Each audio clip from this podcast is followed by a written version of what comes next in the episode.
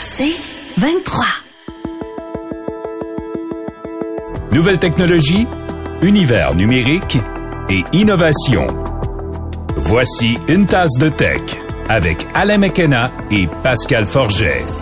Et bonjour tout le monde, bienvenue à une tasse de tech. Euh, bonsoir Pascal Forget. Moi je dis bonsoir, toi c'est bon matin en fait, je pense. Quoi que, bonjour. Je réalise que Bonjour Alain McKenna. J'ai fait un dangereux anglicisme en disant bon matin, mais surtout parce que en fait c'est une édition spéciale, puis d'ailleurs c'est une édition, ça va être une édition écourtée parce que je suis à l'extérieur. Je dis bonsoir parce que je suis présentement au Vietnam, sur l'île de Nha Trang, qui est euh, quelque part au sud ce petit pays euh, asiatique euh, auquel on pense pas souvent quand on pense Vietnam, c'est-à-dire quand on pense Asie, on pense technologie, on pense plus à, la Corée, au Japon, euh, accessoirement à la Chine, parce que la Chine c'est gros. Mais le Vietnam est en train de faire une grosse poussée, je veux dire économique au sens plus large, mais bref, ça explique ma présence ici. Toi, Pascal, t'es frais dispo là, en ce, matin de début avril. Euh, je te laisse présenter nos commanditaires pour partir ça comme il faut. Exactement. Nos partenaires pour euh, le podcast, c'est Microsoft, TELUS, Jura. Jura et sa machine à café E8. D'ailleurs, j'en ai besoin ce matin. Toi, t'es le soir, t'es peut-être plus caféiné. GoDaddy.ca, C23 qui diffuse notre podcast. Euh, tout le groupe Cogeco, on vous salue. Et Alain McKenna, on peut lire tes aventures, j'imagine, dans le devoir. Oui, ben c'est pour ça que je suis ici. On va avoir un reportage détaillé sur euh, les raisons de mon déplacement. Euh, écoute, c'était long. C'est euh, pour venir ici, fallait que je passe par San Francisco et de San Francisco à c'était pas Hanoï, c'était une autre dans le sud. C'était 17 heures ininterrompues d'avion.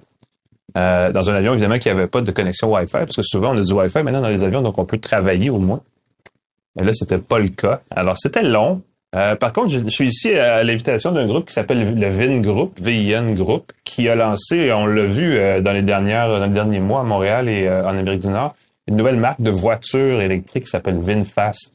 les gens qui suivent un peu ce que je fais savent que je fais de l'auto et de la techno.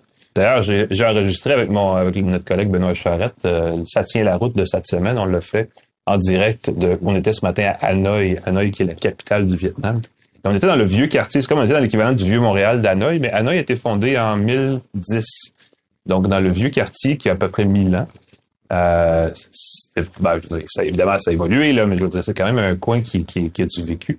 Euh, et le Vin Group est un consortium qui existe depuis euh, quelques je veux dire pas tout à fait une vingtaine d'années, mais qui a décliné. C'est un groupe qui est très très présent dans l'immobilier euh, commercial et résidentiel. Ici, ils développent des villes entières. En Asie, des groupes, des groupes comme ça, ça développe une ville. Ils ont des, hôpitaux, des universités, euh, des, euh, des agences de voyage et le centre où, je me trouve en ce moment, c'est un, c'est un, écoute, c'est un resort. C'est vraiment un centre de vacances bâti par le Vin Group pour divertir. C'est un peu le Disneyland de, de, de du Vietnam, en fait. Euh, et à travers tout ça, ils ont évidemment généré beaucoup de capitaux et comme ils ont les poches euh, pleines, ils ont dit bon, qu'est-ce qu'on peut faire ensuite? Ben, on va se lancer dans le transport. Là, ils ont eu l'idée il y a trois, trois ou quatre ans, peut-être un petit peu plus que ça, de faire des voitures. Ils ont commencé il y a à peu près trois ans à faire des voitures à essence et là, ils ont dit à la fin de l'année 2022, on a fait que des voitures électriques. Alors, ils sont en train de présenter ça. Et là, évidemment, comme ce sont des véhicules un peu plus haut de gamme, ils se sont dit, ben, le meilleur moyen de faire de l'argent, parce que le marché vietnamien est quand même un petit marché, faudrait vendre à l'étranger. Alors là, ils ciblent l'Amérique du Nord en particulier. Et dans l'Amérique du Nord, le Québec est un endroit très, très, très, très prisé des constructeurs dans l'électrique, parce qu'avec l'aide gouvernementale et tout le reste, nous sommes des grands acheteurs de voitures électriques. Euh, et là, le VinFast, donc la marque s'en vient l'automne prochain avec deux, deux modèles qui s'appellent le VF8 et le VF9, qui sont des véhicules utilitaires, euh, donc 100% électriques, et qui sont aussi euh, assez, euh, ben, je veux dire, assez, entre guillemets, high-tech, dans le sens où ils utilisent une interface multimédia basée sur Android. Ce qui est intéressant, c'est que d'habitude, dans l'automobile, euh, dans les véhicules plus modernes, les, constructeurs qui ont une entente avec Google vont mettre ce qu'ils appellent le Google Automotive Platform, qui est pas Android et qui est pas non plus Android Auto. Android Auto qui était l'interface qu'on voit quand on branche son téléphone par USB à, un, système multimédia compatible en pointure. Euh, mais là, dans ce cas-ci, c'est ça a l'air d'être Android stock, donc vraiment un peu comme euh, quand, dans, dans, le jargon, on dit AOSP, là, Android Open Source Platform, c'est vraiment la version euh, de base de ça. Et ils ont ajouté à ça une commande vocale qui est pas l'assistant Google, qui est l'assistant VinFast, tout simplement. Et ça, c'est une autre tendance dans l'automobile parce que Mercedes aussi le fait. Je pense qu'il y a d'autres fabricants, Volvo entre autres, qu'on on dit Hey Mercedes, Hey Volvo, mais là on peut dire Hey VinFast et la voiture va pouvoir répondre. Euh, ça n'a pas encore été confirmé si ça allait être disponible en français, par contre.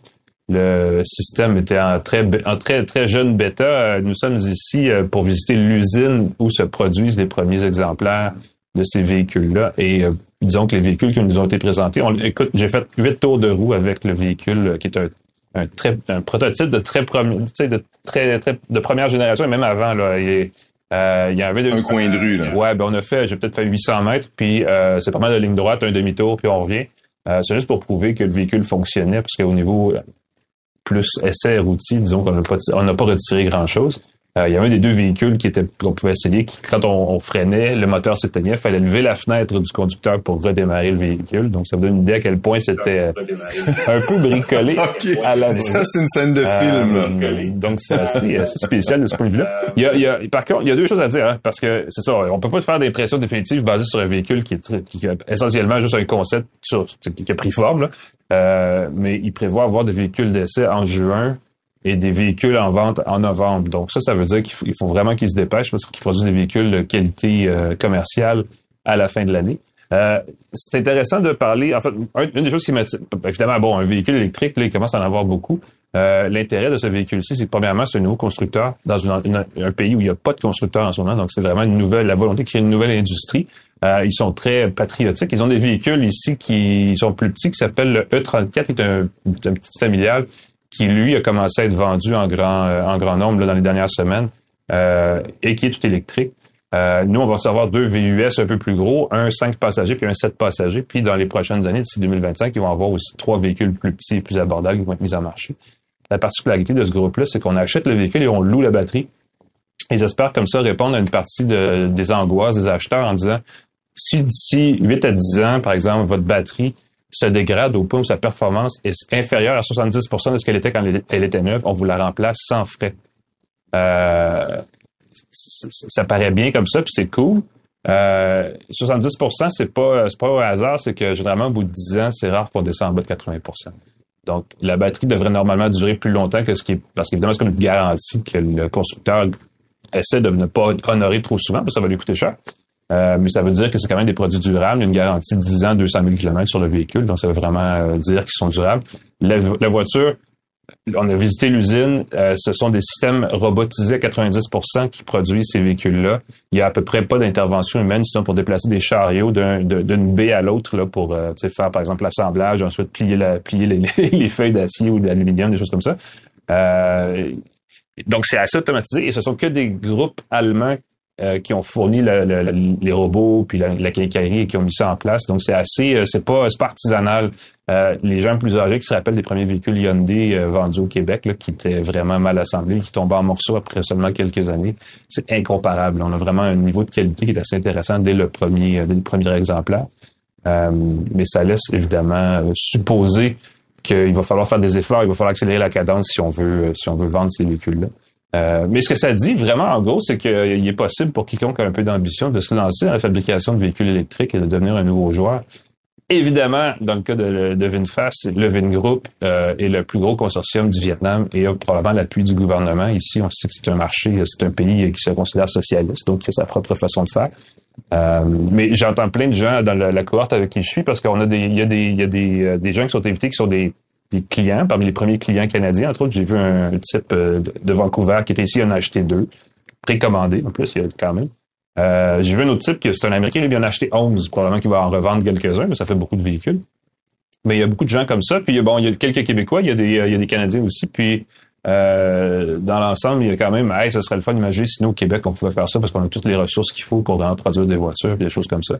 Puis on sait que la question revient fréquemment. Et là, avec l'électrification, on, on va beaucoup parler on va voir des fabricants.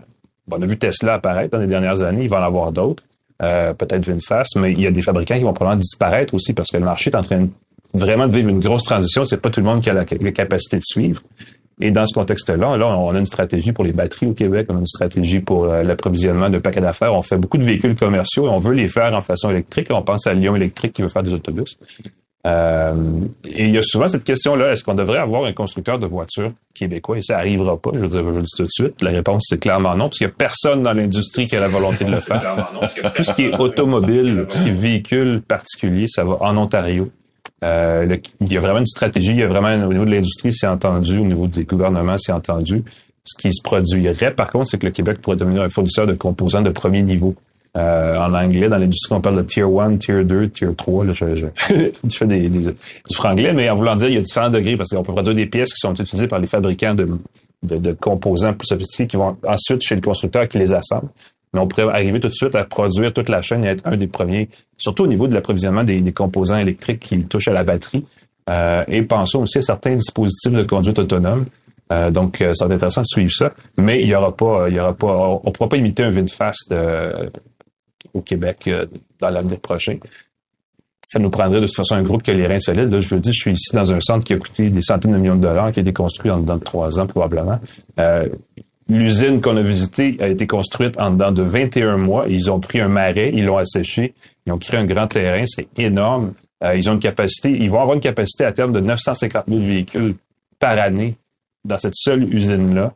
Euh, c'est assez fou. Ils utilisent des piles Samsung. Là, j'ai eu un petit euh, hop, ben, je connais cette compagnie-là, c'est clairement une compagnie techno. Donc, ça, c'était le fun intéressant à voir. Euh, on les connaît, on les salue.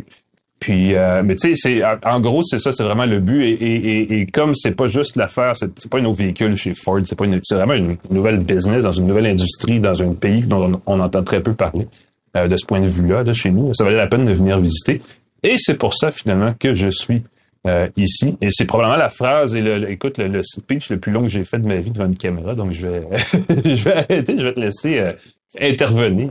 Non, non, non, mais c'était fantastique. Ce qu'il faut remarquer, ceux qui nous regardent en vidéo, vous pouvez voir derrière Alain, en ce moment, il y a un jeu de lumière. C'est assez fantastique quand tu disais que tu étais dans une espèce de Disneyland. Mm-hmm. euh, on le sent dans, dans l'image, ceux qui vont nous regarder euh, sur YouTube.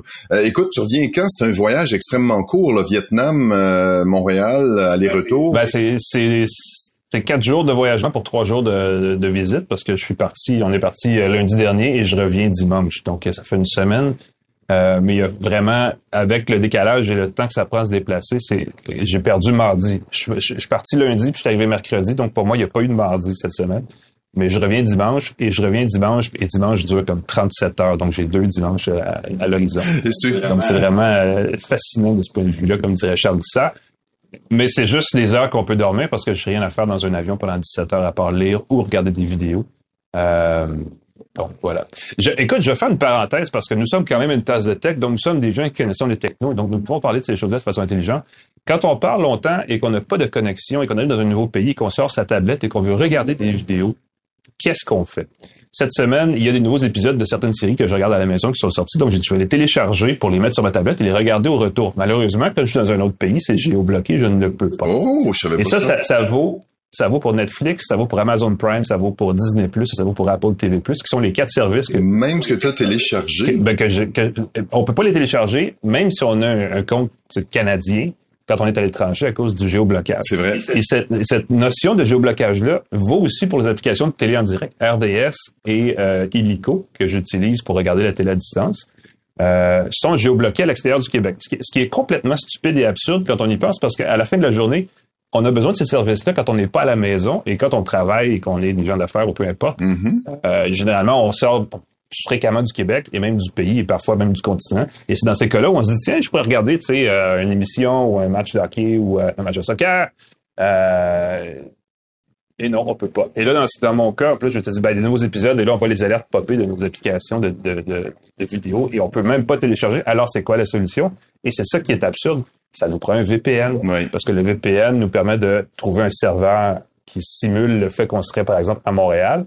Et là, on peut aller chercher les épisodes qu'on veut télécharger. Euh, ça, c'est la petite, euh, ma petite diatribe technologique de la semaine. Je trouve ça un peu absurde qu'on ne puisse pas juste simplement tu sais, que les, les, fournisseurs de contenu euh, de, de, de, ces services-là nous disent tout simplement, bon, ben, apparemment, vous êtes un client québécois, mais vous êtes à l'étranger, et c'est exactement pour ça que ces services-là existent. Le géoblocage, la question de pouvoir accéder ou pas à distance en fonction des frontières géographiques, il n'y a aucune loi là-dessus, il y a zéro politique, c'est strictement du marketing et commercial. Il y a des ententes entre des diffuseurs, des producteurs et des choses comme ça, mais pour le consommateur, il n'y a rien qui empêche de trouver une façon d'y accéder euh, en contournant les, les règles de géoblocage si c'est légitime. Et quand on est un client et qu'on paye, c'est légitime quand on est à l'étranger de pouvoir accéder à son contenu et la meilleure solution, c'est le VPN. Alors voilà. Le party commence l'arrière, je sais pas si vous l'entendez, mais là, on sent que la, la fête s'en vient. Moi, j'ai du travail, j'ai des textes à écrire, alors je suis pas à la veille d'aller fêter ça, mais euh, je vais je vais rentrer dans ma chambre bientôt pour faire des choses. Je suis sur mon balcon en ce moment. Euh, c'est ça. Non, non, c'est très joli. Puis tu as un souper en plus, puis il faut, comme tu dis, que tu travailles. Les gens qui s'imaginent que les voyages de presse, c'est le paradis. Il faut travailler en plus de toutes les activités qu'on nous fait, euh, visiter toutes les activités, tous les essais qu'on fait. Ben, techniquement, pour le dire comme c'est l'antichambre du paradis, parce que le paradis, dans ce cas-ci, il est clairement là-bas, là, puis moi, je peux pas y aller parce que je sois ici pour faire mes choses. J'ai des textes à livrer. Ça, tout ça, j'ai un reportage dans le Devoir qui va, être, qui va apparaître la semaine prochaine là-dessus. Donc, vous pourrez, les gens qui sont curieux là-dessus pourront lire ça euh, à cet endroit-là. Sinon, ben évidemment, euh, promotion croisée, ça tient la route, la balado que je fais avec Benoît Charette au 98.5 avec C23, notre partenaire dans une tasse de tech, va être en ligne. J'ai envoyé les fichiers audio tout à l'heure. Euh, J'étais réalisateur de la balado pour une fois. Euh, et j'ai envoyé les, euh, à notre ami euh, Claude Hébert, que tu connais. Oui, oui, tout à fait. Notre réalisateur aussi pour notre balado. j'ai envoyé les fichiers audio. Ça, ça va être monté, puis ça va être sur le site du 98.5 FM ou sur votre plateforme balado de votre choix. dans notre cas, on revient à la normale probablement la semaine prochaine. Je pense que j'ai même d'ailleurs trouvé un invité. je me rappelle plus c'est qui, je le salue quand même. Sinon, ben, écoutez, je, je, je, vais faire une plug pour nous aussi. Hein, les gens qui veulent écouter nos anciens épisodes ou les épisodes à venir peuvent aussi s'abonner euh, c'est banal, mais si vous abonnez sur les plateformes Apple Music, Google Balado, Spotify, Deezer, automatiquement, le prochain épisode va apparaître dans votre, euh, dans votre liste de lecture au moment où nous, on le dépose. Donc, c'est le meilleur moyen de nous suivre et je vous invite comme ça à le faire euh, dès maintenant. Moi, je vais y aller parce que là, clairement, le parti commence. je dois fermer la porte. On va saluer les, on va saluer les partenaires une dernière fois. Microsoft, TELUS, Jura, GoDaddy.ca, C23 qui diffuse la, la balado dans tous les, toutes les stations du groupe Cogeco. Euh, Claude Hébert à la mise en onde. Alain McKenna, je te salue. J'espère que les gens vont te lire. Bon appétit. Bon retour. J'ai hâte que tu me comptes les potins et qu'on se voit en personne. À la prochaine. Oui. À, ça bientôt. Salut Pascal. À la prochaine. Salut tout le monde.